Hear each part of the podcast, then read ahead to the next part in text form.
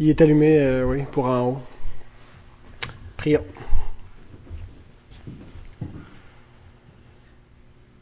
Seigneur, tu es grand, plus grand que nous le concevons.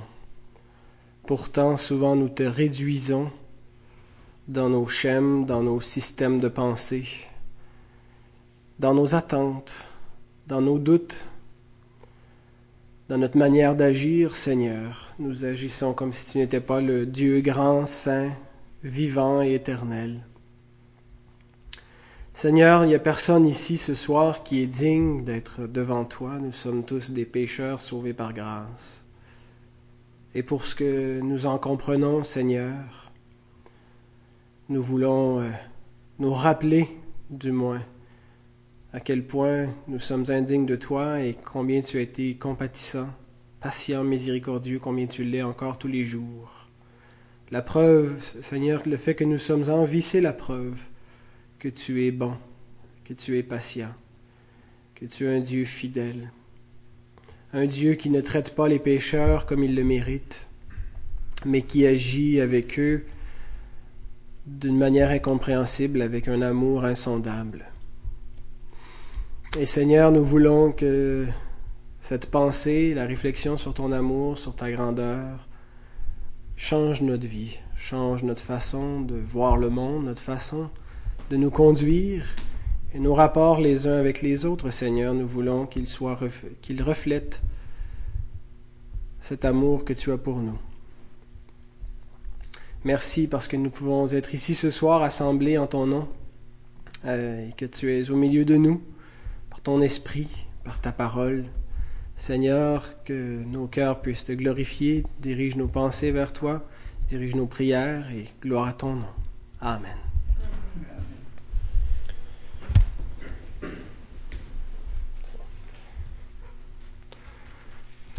J'avais annoncé dans le feuillet que j'avais une méditation sur une parabole et puis euh, il y avait autre chose qui occupait beaucoup ma pensée.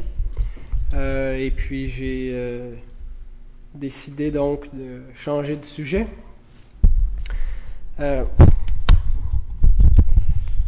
ça fait une dizaine d'années et plus, autour d'une dizaine d'années que je suis converti, que je peux dire que je suis né de nouveau, mais plus longtemps encore que je connais le milieu chrétien, le milieu évangélique, le milieu dans lequel j'ai grandi.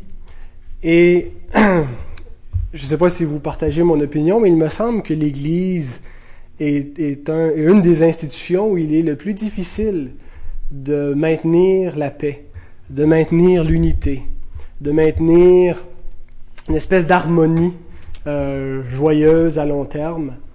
Euh, et vous avez sûrement euh, réfléchi avec le, départ de, de, nos bien-aimés France et Pierre qui l'ont annoncé dimanche, encore à cette difficulté de euh, rester unis dans la même pensée, euh, avec des sentiments euh, qui sont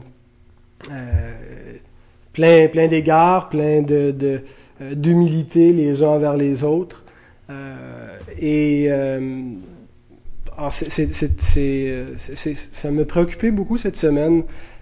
Et quand on, quand on voit, c'est souvent, et, et, ce soir je ne veux pas parler du cas de, de, notre frère, de notre sœur et, de, de, leur coller une étiquette. Euh, c'est pas du tout mon but, mais je voudrais qu'on réfléchisse ensemble sur cette question-là de la, difficulté que nous avons, les chrétiens, à, bien nous entendre ensemble.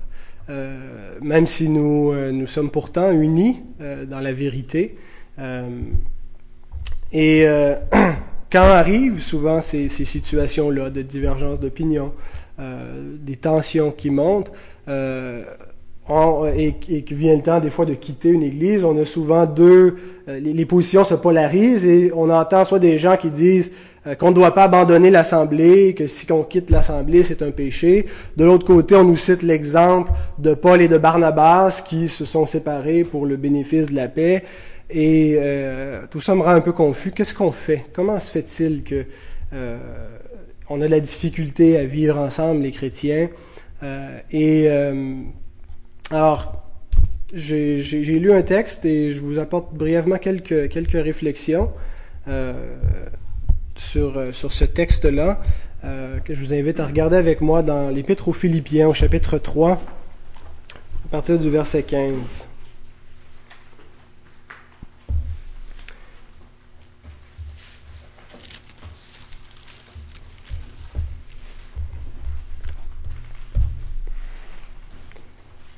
Philippiens 3, 15 jusqu'au chapitre 4, verset 3. Nous tous, donc, qui sommes parfaits, ayons cette même pensée. Et si vous êtes en quelque point d'un autre avis, Dieu vous éclairera aussi là-dessus. Seulement au point où nous en sommes parvenus, marchons d'un même pas. Soyez tous mes imitateurs, frères, et portez les regards sur ceux qui marchent selon le modèle que vous avez en nous. Car il en est plusieurs qui marchent en ennemis de la croix de Christ. Je vous en ai souvent parlé, et j'en parle maintenant encore en pleurant. Leur fin sera la perdition. Ils ont pour Dieu leur ventre. Ils mettent leur gloire dans ce qui fait leur honte. Ils ne pensent qu'aux choses de la terre.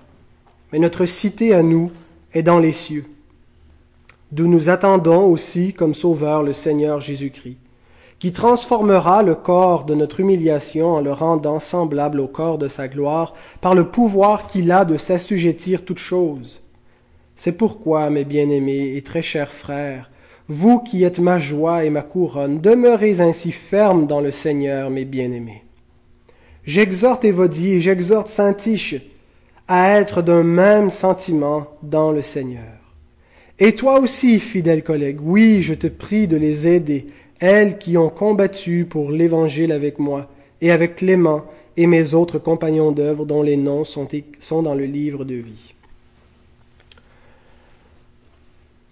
Je crois euh, qu'il est impossible de connaître une vie d'Église où il n'y aura pas euh, aucune tension où il n'y aura jamais de désaccord, où il n'y aura jamais une pluralité de points de vue qui vont s'affronter euh, et qui créeront forcément, euh, qui, qui, nécessiteront des ajustements si on veut continuer à vivre ensemble. Euh, il y a trop de, personnalités différentes, trop de, diversité, trop euh, d'opinions diverses pour arriver à, euh, à envisager que ces situations-là ne, ne, ne, ne, surviennent pas. Alors, euh, en partant, euh, j'ai pas fait une exégèse approfondie euh, de, ce texte. Je l'ai lu, je l'ai réfléchi, et puis j'ai sorti quelques principes simplement que, que je vous partage. Mais ce que je pense qu'on qu doit être au fait en partant, c'est il faut s'attendre euh, dans une vie d'église à, des situations euh, où, il y a des tensions, euh, que, ce soit pour des, divergences d'opinion sur qu'est-ce qu'enseigne la parole, ou que ce soit des, différences d'opinion sur quels devraient être le, le, les projets de l'Église, ou comment on devrait faire certaines choses ou ne pas les faire, ou, les, personnalités qui euh, qui, vont forcément, à un bon moment donné, euh, vivre des, certaines tensions. On, ne s'adonne pas tous euh, uniformément avec les, uns avec les autres. Il y a des gens avec qui c'est plus facile, d'autres avec qui on a plus de difficultés. Alors, si on sait d'avance que ça va arriver, on peut se préparer, je pense, à faire face à ces situations-là qui vont venir et comment est-ce qu'on peut les gérer avant qu'elles euh, qu'elles qu deviennent un problème, avant qu'elles grossissent euh, et qu'elles deviennent parfois des cas de, division majeure dans des églises. Vous savez, des, des divisions, c'est rare, rare, que ça commence sur quelque chose de très très sérieux. Ça commence généralement sur euh, des, des, petites chicanes qui deviennent de grosses chicanes euh, parce qu'on les a pas bien traitées, on n'a pas su bien réagir au départ et souvent on n'a pas réagi bibliquement, on n'a pas réagi avec les principes de la parole. Et gloire à Dieu parce que euh, on a sa parole qui nous éclaire et je pense que dans le texte qu'on a lu, il y a des principes qui se dégagent qui sont euh, simples, euh, mais, mais essentiels pour maintenir le, genre de paix et d'unité, euh, d'harmonie que, que, devrait vivre euh, une Église. Et je veux répéter encore euh, que on, est en plein dans une situation comme ça. On a vécu le départ d'un frère et d'une sœur et qui, sont la, deuxième famille à, nous quitter officiellement dans, dans l'année. et donc je, je ne en, parlant des principes, je, ne vise pas eux en disant ils n'ont pas appliqué cela, ou je ne vise pas non plus nous qui ne l'aurions pas appliqué, mais je pense qu'on doit certainement euh, pas faire l'autruche. La situation est là, et puis euh, regardons qu'est-ce que l'Écriture nous dit et tâchons euh, de, l'appliquer le plus humblement possible avec euh, amour dans, l'avenir et que le Seigneur puisse, par sa grâce, faire en sorte que on, on, demeurera de plus en plus en harmonie et en paix dans notre vie d'Église. Alors, le premier principe, on le retrouve les versets 15 et 16. On les relit. Nous tous donc qui sommes parfaits, ayons cette même pensée. Et si vous êtes en quelque point d'un autre avis, Dieu vous éclairera aussi là-dessus seulement au point où nous en sommes, où nous sommes parvenus, marchons d'un même pas. Alors, quand Paul il dit que nous sommes parfaits, euh, les parfaits, euh, le terme veut dire ceux qui sont venus à une certaine maturité. Ceux euh, pour qui la vie chrétienne n'est pas nécessairement quelque chose, de, pas une nouveauté, euh, mais qui ont la maturité dans, dans le Seigneur, qui ont euh, l'expérience de la parole, qui connaissent bien euh, la vie chrétienne. Ça ne veut pas dire qu'ils ne pêchent plus, ça ne veut pas dire qu'ils ne, ne, sont pas sujets à, à, l'erreur et qu'ils ne peuvent pas tomber. Mais ça veut juste dire qu'ils sont, euh, qu'ils ont plus d'âge, si on veut, dans la vie chrétienne. On voit dans, ces versets d'abord qu'on doit tendre vers l'unité. Même si on ne peut pas parvenir à une uniformité, et l'unité ne requiert pas l'uniformité. Mais euh, le fait qu'on ne, peut pas arriver à, l'uniformité dans, euh, dans une église au niveau de, de, ce que tout le monde souhaiterait voir, on a tous notre idée euh, parfaite ou notre idéal de ce que serait l'église locale. Euh, et, notre idéal, mon idéal, correspond probablement pas exactement au vôtre et le vôtre correspond peut-être pas non plus au mien. Il y a des éléments qui, se, qui s'entrecoupent, qui doivent se retrouver, je l'espère, dans, nos, idéaux quand même. Il doit y avoir certainement des divergences aussi. Et le fait qu'on n'arrivera pas à une uniformité complète, ça ne doit pas nous empêcher de tendre vers l'unité. Puisque Paul le dit clairement, il dit ayons cette même pensée.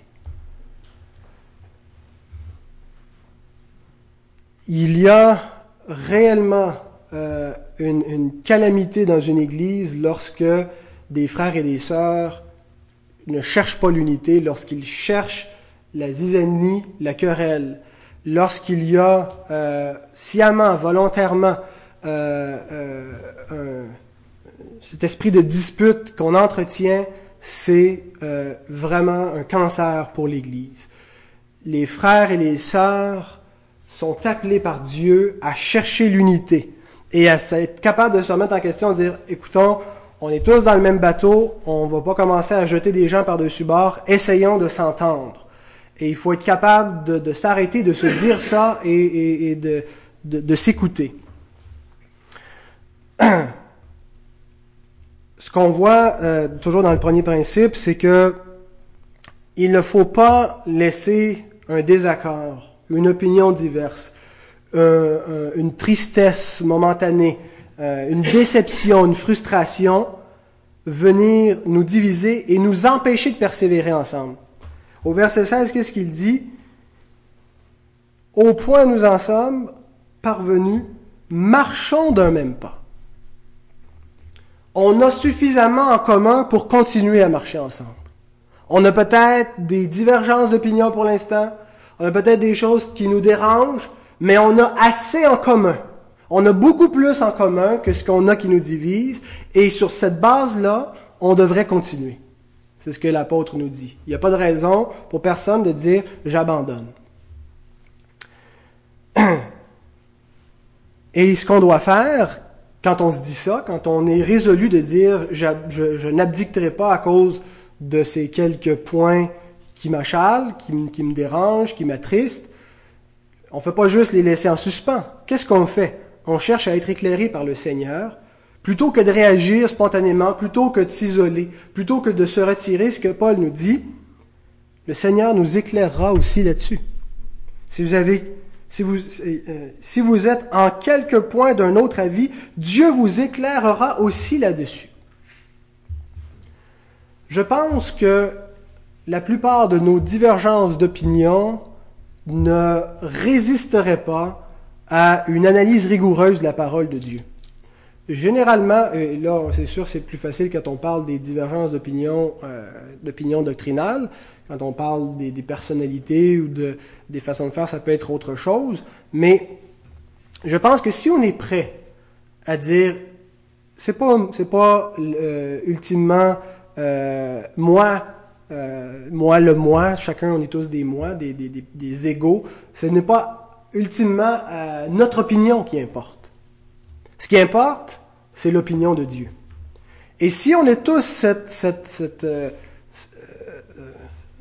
cette, euh, cette façon de penser, voyons, je cherche le, euh, cet intérêt, mais le, cette disposition d'esprit, voilà, c'était pas, pas un grand mot.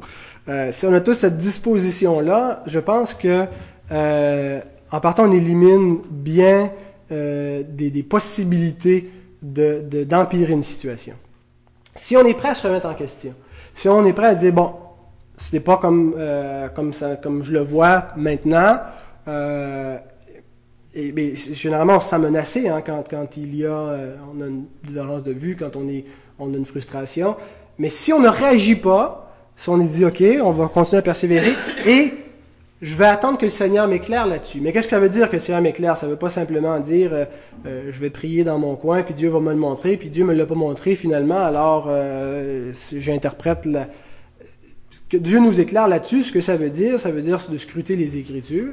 Et pas de les, c'est pas euh, solo scriptura, hein, c'est pas l'écriture en solo, chacun individuellement, mais c'est l'écriture en Église. La parole au centre de la vie d'Église, puis d'avoir, euh, c'est un exercice qui, est très très difficile à faire, qui demande beaucoup d'humilité, de discipline, je pense, euh, d'être capable d'ouvrir l'écriture ensemble et euh, sans chercher à se confronter, sans chercher à se persuader mutuellement, mais à laisser Dieu parler, simplement, et à écouter ce que, la parole nous dit. Euh, et on a assez de principes dans la parole de Dieu pour ne jamais arriver à une division. Euh, quand le conflit n'est pas pour une raison doctrinale, si c'est la personnalité d'un enseignant qui, tape sur les nerfs de quelqu'un, par exemple, la parole nous donne assez d'exhortation, de, de s'endurer les uns les autres pour dire je n'ai pas le droit de rejeter mon frère pour X ou X raison. Par contre, euh, si mon frère a des choses reprochables, lui n'a pas le droit de s'entêter à les maintenir. Et si chacun finalement applique ces principes-là, à la fin, il n'y aura plus de, de, de conflit. Ensuite, le deuxième euh, principe qu'on voit, c'est pas c'est pas comme un principe uniforme, c'est plutôt plusieurs idées qui sont contenues dans, dans des versets. Mais le, deuxième, on retrouve au verset 17. Soyez tous mes imitateurs, frères, et portez les regards sur ceux qui marchent selon le modèle que vous avez en nous. Et là, à partir du verset 18, il donne ceux qui ne sont pas les modèles. Il y a deux modèles. Et, Paul va prendre deux, extrêmes. Il parle, il parle en termes d'absolu ici. Et il faut choisir le bon modèle. Euh, quand, quand il nous dit de vivre selon la chair ou selon l'esprit, encore une fois, il fait une espèce d'absolutisation des deux, de, ces deux extrêmes. Si vous vivez selon la chair, vous mourrez. Mais on sait très bien que les chrétiens euh, qui sont sauvés sont sauvés une fois pour toutes et qu'ils n'iront pas à la perdition. Euh, mais on sait très bien que la voie de la chair mène à la perdition, que suivre la voie du péché, ce qui, ultimement, c'est la mort. Alors ici, c'est encore un petit peu dans ce sens-là où Paul prend deux extrêmes, deux absolus. Et, et, pour qu'on s'inspire, lequel des deux modèles va nous inspirer dans notre conduite lorsqu'il y aura un conflit? Alors, ça ne veut pas dire que si on s'inspire du modèle des ennemis de la croix de Christ, qu'on devient automatiquement un ennemi de la croix de Christ.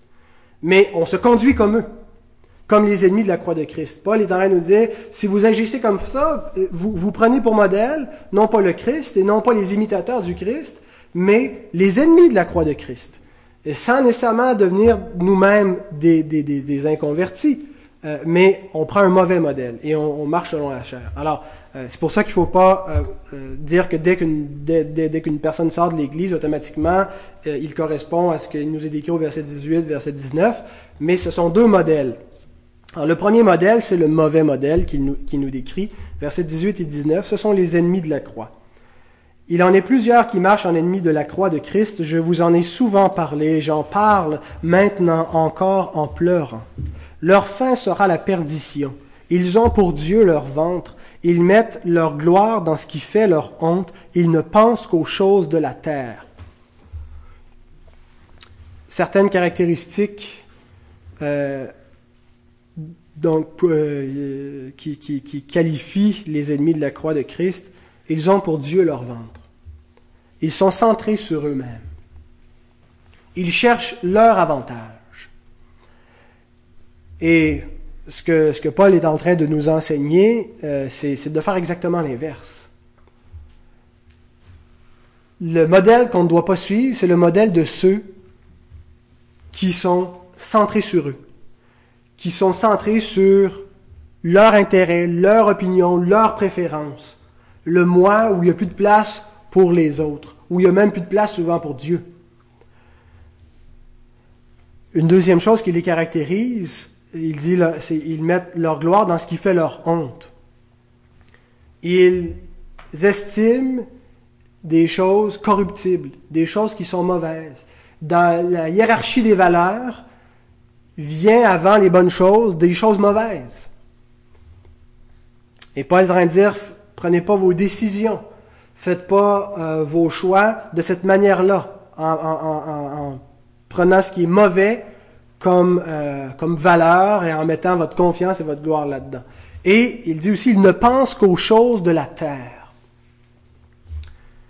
C'est ce qui caractérise leur vie, euh, la mondanité, euh, le moment présent, euh, le, profit pour eux, euh, ainsi de suite. Ils n'ont pas la pensée tournée vers les choses d'en haut, vers la gloire de Dieu mais vers les choses d'en bas. Daniel Durand disait à un moment donné, il dit, j'ai trouvé un bon titre pour une prédication. Il dit maintenant, il dit, je cherche un texte pour aller avec. Il dit, son titre c'était Des catacombes aux cathédrales, l'Église est passée de vivante à morte. Des catacombes, hein, c'est un cimetière, aux cathédrales, l'Église est passée de vivante à morte. L'Église qui était bien vivante dans les catacombes, qui était persécutée, est devenue une Église morte lorsqu'elle a commencé à penser aux choses de la terre, aux cathédrales somptueuses, aux évêques tout-puissants, euh, vêtus de fin lin et, qui avaient plus d'autorité, de pouvoir que euh, en avaient les gouverneurs euh, de l'État romain. Euh, et, ça, ça a corrompu l'Église et ça a été mille ans de ténèbres. l'Église doit être caractérisée par la pensée de Christ, par les choses d'en haut, par une pensée céleste, par une pensée renouvelée, non pas par la bassesse de ce monde, non pas par l'esprit de compétitivité qu'il y a dans le monde. C'est tellement malheureux de constater cette espèce de compétition qui existe entre les églises évangéliques où hein, on, est inquiet quand il vient une autre église, on a peur qu'il nous pique nos membres, et puis et, vice versa. on, sent souvent ce, ce climat de méfiance d'une église à l'autre. Euh, et une difficulté de se comprendre. Quelqu'un me disait, euh, euh, Madame Leblanc, ou je ne sais plus avec qui on discutait, c'était Madame Leblanc et Madame euh, Wallet, euh, qui avaient une quinzaine d'églises évangéliques dans, dans la région à Saint-Jérôme. Et, et, pourquoi est-ce qu'il y a tant d'églises évangéliques? C'est qu'il y a eu beaucoup de divisions, puis il y a beaucoup de rivalités. Eh bien, souvent, l'attitude est caractérisée par un esprit qui pense aux choses de la terre, euh, de, poursuivre son avantage, de poursuivre le nombre, de, ainsi de suite. Et Paul dit, leur fin, la fin de ça, la fin de la poursuite de ces choses, de ces choses vaines et mauvaises, c'est la perdition. Ça ne mène pas à la voie, cette voie-là n'est bonne à rien, elle est bonne à la perdition. Et heureusement, il nous donne aussi le bon modèle, le modèle à suivre. Et c'est le modèle des imitateurs de Christ. C'est Christ le modèle, mais puisque Christ n'est pas corporellement parmi nous, euh, eh bien, euh, on a sous les yeux un, modèle de qui il est en ses, imitateurs. Lorsque nous avons euh, le privilège de côtoyer des hommes et des femmes de Dieu, qui ont une proximité avec le Seigneur par l'obéissance à sa parole, par une vie spirituelle dévouée, par une vie remplie de bonnes œuvres, ainsi de suite, eh bien, nous avons un, un modèle d'être humain qui ressemble à l'être humain parfait, Jésus-Christ. Et il dit, portez les yeux sur ces personnes-là et inspirez-vous de leur conduite, de leur façon d'être. Et il nous les décrit, verset 20, mais notre cité à nous est dans les cieux, hein, le contraste. Eux, ils pensent aux choses de la terre, mais nous, notre cité est dans les cieux.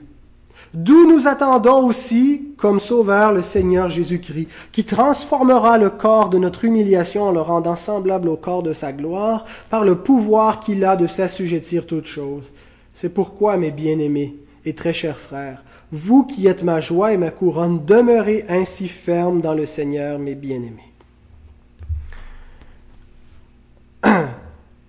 Notre cité, elle est céleste. Le modèle qu'on doit avoir, ce qu'on doit imiter, c'est ceux qui agissent non pas pour leur intérêt, mais pour l'intérêt du royaume si notre cité, c'est vraiment la cité céleste, on va chercher les intérêts du royaume de Dieu. Hein, Jésus dit, dans un autre contexte, bien entendu, de ne pas s'inquiéter des choses de la terre, euh, mais de s'inquiéter des choses du royaume. Et de laisser à Dieu de s'inquiéter pour nous du reste.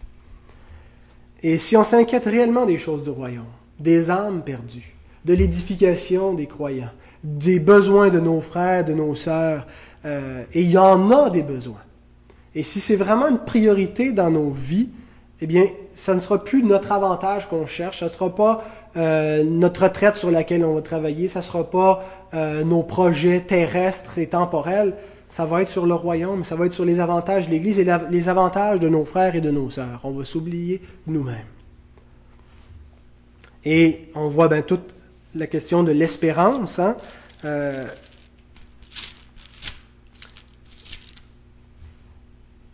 nous attendons euh, comme sauveur le Seigneur Jésus-Christ. Nous l'attendons. Ce n'est pas une attente passive, c'est une attente active.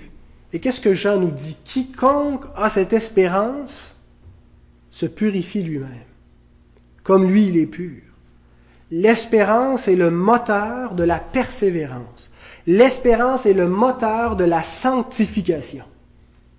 Si on n'a pas les yeux fixés sur l'espérance, mais qu'on a les yeux fixés sur les choses de la terre, ça ralentit notre sanctification.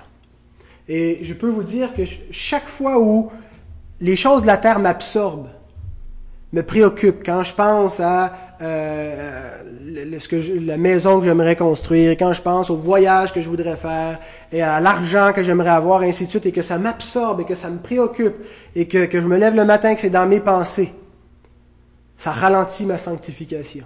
C'est là que je commence tranquillement à, m'éloigner du Seigneur, à lire moins sa parole, à, être, plus euh, facilement euh, euh une, une proie attaquable, vulnérable pour l'ennemi, pour tomber dans la tentation, plus nous avons les yeux sur l'espérance, plus nous attendons le Seigneur, plus nous hâtons sa venue, nous travaillons en vue de cela, plus nous sommes sanctifiés. Et plus nous sommes sanctifiés, plus nous sommes saints. Et plus nous sommes saints, ben plus il y a la paix et l'unité dans l'Église. Et il leur dit, demeurez ferme dans cela, au verset 1. Très chers frères, vous qui êtes ma joie, ma couronne, demeurez ainsi ferme dans le Seigneur, demeurez ferme dans cela. Une exhortation tellement simple, mais combien qu'on a besoin de cela répéter parce qu'on ne demeure pas ferme dans cela. On demeure ferme quelque temps, quand un bon moment donné, on a une claque d'en face, on se rend compte qu'on était en train de glisser, on se ressaisit. On a sans cesse besoin de se rappeler qu'il faut être ferme, persévérer dans les choses du Seigneur, persévérer dans la contemplation de notre espérance, dans l'étude de sa parole, dans les choses du royaume. Demeurer ferme dans le Seigneur. Et finalement, le troisième principe, versets 2 et 3. J'exhorte Évodie, j'exhorte Saint-Tiche à être d'un même sentiment dans le Seigneur. Et toi aussi, fidèle collègue, oui, je te prie de les aider, elles qui ont combattu pour l'Évangile avec moi, et avec Clément, et mes autres compagnons d'œuvre dont les noms sont écrits, sont dans le livre de vie. Il faut faire un effort pour s'entendre, pour se réconcilier. Si on ne, on si c'est pas une possibilité pour nous qu'on entrevoit de dire je vais tout faire pour me réconcilier, eh bien, on a perdu d'avance. J'exhorte Évodie, j'exhorte Saint-Tiche à, être d'une même pensée dans le Seigneur. Mes sœurs, leur dit-il, faites un effort pour essayer de vous comprendre, pour essayer de vous réconcilier. Prenez le temps de vous asseoir, de vous écouter, mettez de l'eau dans votre vin. Il faut être ouvert à une telle réconciliation. Être ouvert, même si c'est menaçant pour nous. C'est presque contre nature. Naturellement, on est porté à s'entêter dans notre point jusqu'à ce que l'autre change. Et je vais devenir son ami. Et je vais me réconcilier. Je vais lui parler à nouveau quand il va se repentir, quand il va changer, quand il va, lui, venir à la vérité. Mais ça, c'est une, c'est une illusion. Si nous agissions ici avec nos époux, nos épouses, il y en aurait probablement juste un qui plierait, puis ça serait très très défectueux comme mariage, ou ça finirait dans un divorce. Si les deux époux sont capables de s'écouter, je dois dire qu'à chaque fois que j'ai un conflit Caroline, je suis persuadé que j'ai raison. Jusqu'à ce qu'on s'assoie, qu'on parle et que j'écoute qu'est-ce qu'elle avait à dire, comment est-ce qu'elle a vu ça, pourquoi est-ce qu'elle a été blessée? Et puis là, je peux comprendre un peu plus. Mais il faut être prêt à se remettre en question, prêt à chercher la paix, pas à faire de compromis pour la vérité, mais à pas à penser de manière comme si on avait la vérité de manière absolue, puis penser qu'on peut pas se tromper, puis qu'on est euh, euh, infaillible. Nous ne sommes pas infaillibles. Et il faut être prêt à s'asseoir avec ceux qui ont des divergences de vue être prêt à, s'humilier de la sorte et à s'excuser si on a à s'excuser, à reconnaître ses torts. Et Paul prévoit, si c'est trop difficile, s'ils n'y arrivent pas, de prendre un médiateur neutre. Et toi aussi, fidèle collègue, oui, je te prie de les aider. Si on n'y arrive pas juste entre nous, si on n'y arrive pas à deux quand on a un problème avec un frère, avec une sœur, si on n'est pas capable juste entre nous de régler ça, ou juste entre les membres d'une église, avant de se diviser, prenons un médiateur. Et remarquez que dans tout ce passage, Paul ne prévoit jamais l'éventualité d'une division. Ça ne fait pas partie de ses plans, le divorce. Si on se marie en partant, en gardant comme une clause dans le contrat du mariage le divorce, on est en grand danger la tentation va être extrêmement difficile lorsque va venir la tentation de ne pas recourir à cette clause exceptionnelle. Elle ne sera plus exceptionnelle, ça va devenir la clause normative, ça va devenir la clause facile, la clause égoïste, orgueilleuse. Prenons un médiateur neutre, dit-il, faisons tous nos efforts. Et je, suis je ne crois pas que la séparation de Paul et de Barnabas glorifiait le Seigneur. Et euh, Paul est inspiré dans ses écrits, mais je, ne pense pas que... Euh, je crois qu'il était toujours un pécheur. Et ça s'est terminé sur un sentiment d'amertume. Par la suite, je crois qu'ils ont connu une réconciliation. Il parle de Jean-Marc euh, comme d'un frère, et chronologiquement, cet épître semble avoir été écrit après l'incident. Mais ce n'était pas... Il n'y a aucune gloire à vivre des divisions. Il a jamais... Ça ne glorifie pas le Seigneur de, se diviser pour ces raisons-là. Ceci étant dit, euh, on comprend euh, qu'on ne comprend pas toujours clairement tous ces principes-là. Et que c'est beaucoup plus facile à dire qu'à faire. Et que dans une tourmente, souvent, euh, c'est pas parce qu'on est, on est de mauvaise foi qu'on en vient qu'à se séparer. Euh, mais ce n'est pas ce qu'on devrait chercher initialement. Et on devrait toujours être prêt à se remettre en question et à s'humilier devant le Seigneur, à avoir cette, attitude, euh, ces entrailles d'humilité. Et on ne fait pas de compromis pour la vérité en faisant ça. On cherche la vérité. La vérité qui édifie le plus grand nombre dans l'amour. Mais on n'utilise jamais la vérité pour diviser. On utilise la vérité pour édifier. Il y a eu des moments historiques où je pense qu'il était justifiable pour l'Église de se diviser lorsqu'on parle pas juste d'un conflit d'opinion. Ici, on parle d'un conflit d'opinion. Quand ça vient que c'est une hérésie, quand euh, les protestants ont eu raison de se séparer de l'Église catholique. Et, je ne crois pas qu'il y avait aucune façon de, se réconcilier pour sauver l'Évangile. Et Paul va dire de séparer des judaïsants lorsqu'ils deviennent, lorsque l'Évangile est compromis. Mais lorsque l'Évangile n'est pas compromis, lorsqu'on ne parle pas de ces questions-là, et c'est rarement le cas, c'est rarement pour des questions majeures, c'est généralement des petites pécadilles, des chicanes, des un a dit, des tu m'as regardé de travers, qui grossissent, qui, euh, qui, viennent qu'à infecter l'Église et qui terminent souvent sur des gros bobos, des grosses infections qui sont douloureuses. Et il faut veiller de, tout notre cœur euh, à éviter cela, à maintenir euh, à notre corps défendant contre nous-mêmes cette paix et cette unité, cette unité à laquelle nous sommes appelés. Et ainsi, on va glorifier le Seigneur. Et le, nom de Christ ne sera pas blasphémé.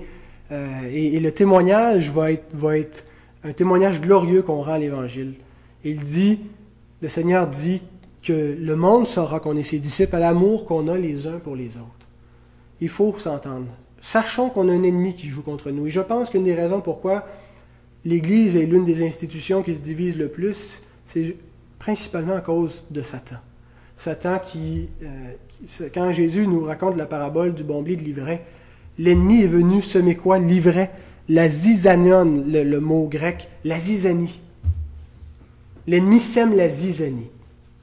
Et si on n'est pas sur nos gardes, et sur nos gardes, ça veut dire venir ici prier ensemble. Quelle différence ça fait de prier pour, pour nos ennemis? Si on peut prier pour ceux qui nous persécutent, qui nous haïssent, et qu'en priant pour eux, on va être capable d'apprendre à les aimer, quelle différence croyez-vous que ça va faire de prier pour nos frères avec lesquels on a de la difficulté? C'est la seule façon d'être capable de réellement les aimer, d'être capable de réellement s'endurer les uns les autres, et d'être capable d'être heureux les uns avec les autres, et de glorifier le Seigneur ainsi dans notre vie d'Église. Que le Seigneur bénisse sa parole parmi nous et qu'on euh, puisse réellement euh, poursuivre ça. Pas poursuivre nos, nos, objectifs personnels, mais poursuivre la gloire du Seigneur au milieu de son Église. Christ s'est racheté une Église. Dieu veut que nous soyons une Église et qu'on puisse l'être à sa gloire.